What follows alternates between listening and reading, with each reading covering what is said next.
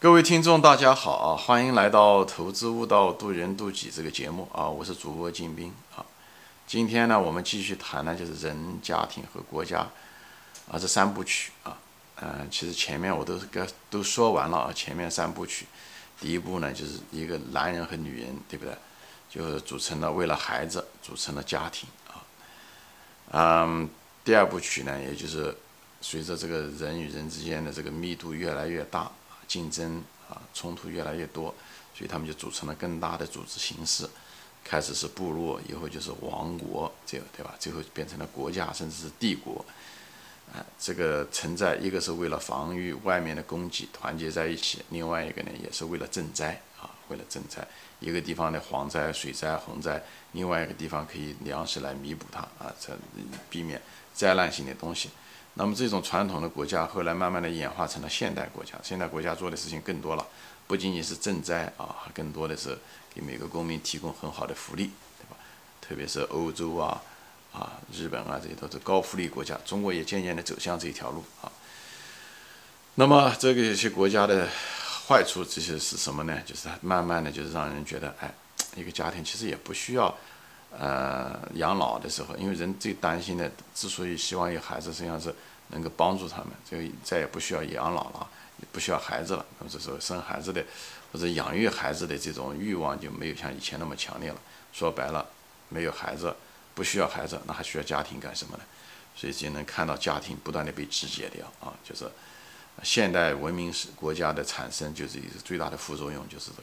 家庭慢慢的被肢解掉。一百多年前，人们都是中国大多数家庭都是四世同堂，慢慢的现在对吧？几十年以后变成了对吧？现三十年前吧，三世同堂就是三口之家啊，那时候独生子，以后就是离婚率又高，以后就是变成单亲的更多。有的人连结婚都不愿意结，都是单身，即使结了婚也不愿意多生孩子，对吧？就像现在这个独生子女这个。政策虽然放开了，但人也不愿意多生孩子啊。你可以说生活压力啊，各个方面，但是这也是整个的这个社会的趋势。像日本啊、欧洲啊，老龄化都是这个原因，好吧？所以呢，这个你能看到社会这个家庭，我们正好处于的这个这个这个阶段，属于家庭不断的被肢解掉的一种阶段啊。那么说这些东西跟我们投资有什么用？这一集这是这一集的主要的呃呃想说的啊，因为。我们做投资啊，就是表面上看上去只是研究公司、研究债务、选股就好了，其实没有那么简单啊。那些东西只是一个表象啊，只是一个表象。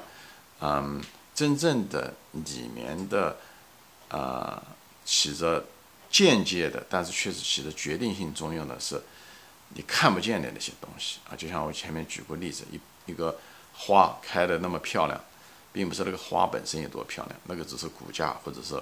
那么公司你可能讲是那个花的茎枝，对不对？行业可以说是它的根，但是最后长得怎么样是它的土壤，所以你要对这个土壤要很了解，对这个气候要对了解，季节怎么样，对不对？这个东西都要很了解。那么研究这个人、国家、社会结构的变化，呃，消费生活方式的变化，哎，这些东西人文的变化，这个因为你最后企业的产品最后是要卖给人呐。人是社会的一部分，企业也是行业的一部分，行业必须依赖于这个社会的发展嘛。所以这个社会的变迁，无论是啊从好变成坏，就是从从一个某个行业的角度，你的需求是在增加还是在需求的减少，这个对企业哎的利润是影响是非常大，是不是可持续性，对不对？你的利润就决定了你的估值。你估值最后价值怎么样，决定了你未来的股价的是涨还是跌。所以对社会的变化的要求、需求的变化啊，这是非常关键的。所以研究这些东西是表面看上去是间接的啊，这种人文啊、社会的变化、文化的变化，呃，价值观的变化，但这东西都是潜移默化的都在影响着每个行业、每个公司。所以那些伟大的行业、产业，现在巨大无比的行业。其实当年也都是从那种非常小的开始的，啊，一点点小的慢慢长起来的，对不对？像互联网，对不对？二十五年很快的时间，就从当初的时候只是人们科学家用来传输一些数据的东西，变成了啊，影响了各个行业，影响到我们每个人的生活，对不对？就对吧？就是两百年前的银行，对不对？以前也没有什么银行，对吧？中国都是。呃一些简单的钱庄吧，对不对？以前再早就没有钱庄，但是现在你看银行在我们生活中起了多大的作用？股市中，中国股市市值好像利润大多数一半都是银行的，对不对？所以你就能看到一个任何一个现代伟大的企业都是从当初很小的时候长起来的。所以关键是什么？关键就是生命力。生命力怎么判断？对不对？它只要有生命力，它从婴儿一定会长成巨人。生命力怎么判断？就是要研究这些国家、企业、行业，呃，人们的生活方式的变化、组织形式的变化，这都是在影响的。这种东西影响巨大。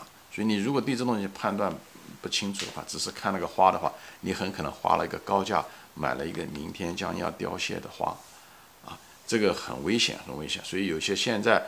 或者是曾经繁荣的公司吧，像当年的四川长虹，对不对？现在怎么样了呢？对不对？所以呢，你如果是不知道、不吸取这些教训，你很可能今天买的就是 明天的四川长虹。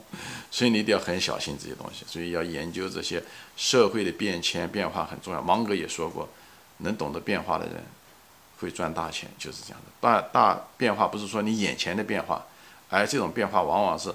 潜移默化的、慢慢的变化，而这种东西威力却是最大的啊，威力却是最大的。所以买一家公司也好，它有行业也好，它只要有生命力，哪怕小没有关系，这就是所谓的成长性。所以对社会的政治、经济习惯、生活方式的变化观察和规律的总结啊，至关重要。所以我这些节目都是谈到这些东西。这样的话，你才能判断什么是真正的趋势，什么是真趋势，什么是假趋势。这个趋势到底会影响到什么？这个很重要。所以我讲了一大堆理论，我现在就举例子，就是讲讲我们前面这个例子，对不对？呃，前面三集都说到了人、家庭、国家，现在我们处于的是这种国家肢解的一种情况，对不对？其实说白了就回归个人了，这个整个循环从个人到家庭，从家庭到国家，从国家。肢解家庭又回归个人，是整个一个循环。那我们现在处于的这个阶段是是最后一个阶段，就是三部曲的最后一个阶段，在肢解家庭。那么肢解家庭作为一个投资者来说的时候，我们怎么看这个问题呢？它一定对社会的方方面面是产生很多的变化，因为社会是人组成的，人需要消费产品和服务，老的产品和服务可能就会渐渐的被消失淘汰，新的只会越长越大。那么我就拿这个做一个例子，家庭的解体，对吧？离婚率高。单亲家庭、单身以后这样子的话，最后是什么呢？就成人不需要养育自己的孩子，因为孩子少嘛，所以他有大量的时间。这时候他有很多的时间，但是呢，同时他又孤独，对不对？所以这时候的时候，他孤独，人的孤独感是基因带来的。所以呢，这时候他可能需要另外一个东西来陪伴。所以这些宠物啊，这些行业很可能就比较好。无论是宠物的销售也好，还是宠物的服务也好，等等这些东西都会哎生意不错的，对不对？因为而且呢，成人大量的时间的时候，他可能需要娱乐啊，对不对？他可能打游戏机啊，或者各种各样的形形色色的娱乐节目啊、视频啊、旅游啊这些东西啊，很可能这些所谓的文化产业吧，啊，国内叫文化产业，这些东西它会越来越繁荣啊，对，越来越繁荣。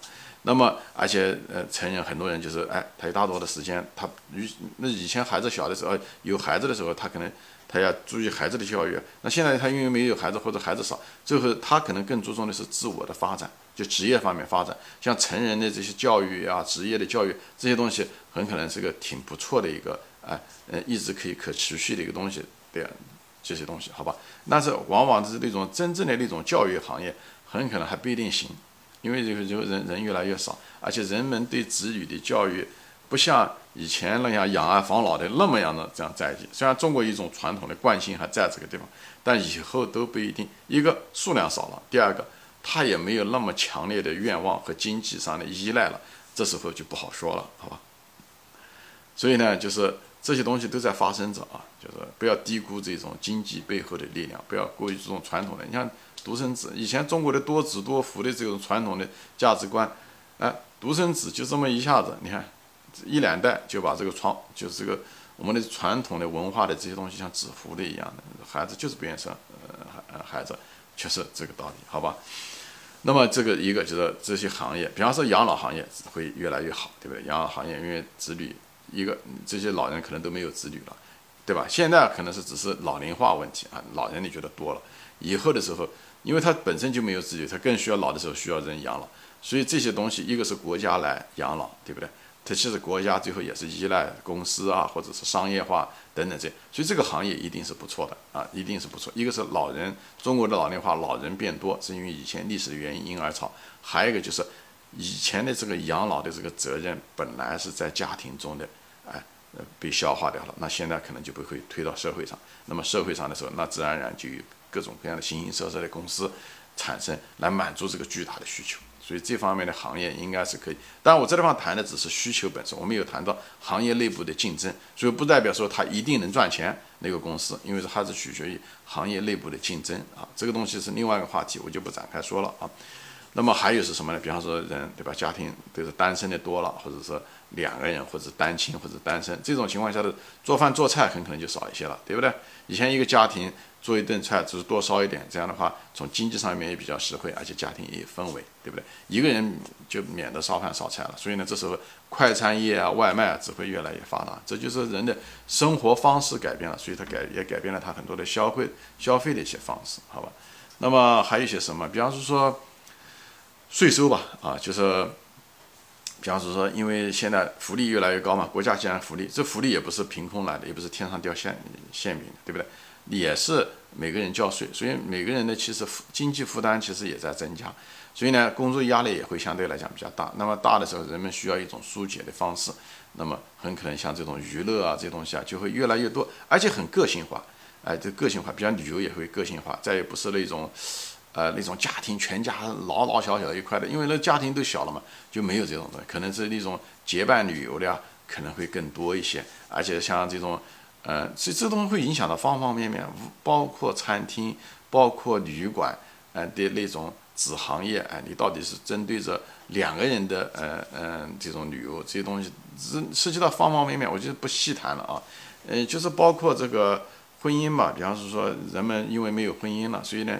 人们的这个谈恋爱的这个时间会更长的。以前的时候，你结了婚了，你不可能谈恋爱了，对不对？那现在既然婚姻，嗯，这个关系慢慢的被解除，或者单亲啊，或单身，所以这时候人还是孤独，人还是需要爱。这时候谈恋爱的机会会很多。所以那种社交网站啊，形形色色的这些，不一定是网站，形形色色能够提供、能够解决人的孤独的这些东西都会出现。交友啊，各种各样形形色色，它都会出现。这种行业都是很有生命力的，因为人们的这个基本的需求，那种孤独感还是需要的。生活方式，我在别的节目中说过，生活方式也许改变了，但人们的基本的需求都在。那种孤独感这些东西，它它是要解决这孤独感的问题。所以这种社交网站，就包括微信，其实也解决了人的很多孤独感。很多你看我在地铁上看到的时候，现在年轻人对不对？上班对不对？很多都是打工仔，离家也很远，或者是。哎，都是都是微信啊，这样看，哎，这些东西其实也都是解决的人的很多的孤独感，所以你能看到人的生活方式的变化，它会催生出，呃，需要不同的，催生出不同的需求，这种不同的需求呢，催生出不同的行业和新兴的产业，谁能做得更好，那么这个行这个企业或者这个行业是可以从很小会。星星之火可以燎原，就像当二十五年前的互联网一样的，就而且会派生出各种各样形形色色的子行业。所以你买了这个公司的时候，你如果买的小，它就会一不断不断的给推升出来，好吧？我就是在这地方就是说一下这东西，就是你研究企业的时候，就投资的时候，不是只是研究这个企业或者研究这个行业，这只是个数啊。最主要的是你要研究它的土壤，那么土壤就是你对你的人文文化规律、社会。嗯，各种各样的规律、社会心理、社会变化的变迁的这些东西，你要对它敏感，你对规律要有总结，哎，这样多思考，这样的话你才能够在投资中真正的赚大钱。这也就是能力圈培养的很重要的一部分。能力圈不是只是讲那个行业，那个行业只是你走楼梯中的最后几步，前面、下面第一阶楼梯，第二前面五阶楼梯很可能就是一个基础。这就是你对社会文化，呃，变迁。等等这些东西的基本认识，那么我这个节目呢，就是其中的一个内容，关于人呐、家庭、婚姻、国家啊这些变迁互相之间的影响。好，今天就说到这里啊，谢谢大家收看，嗯，欢迎转发。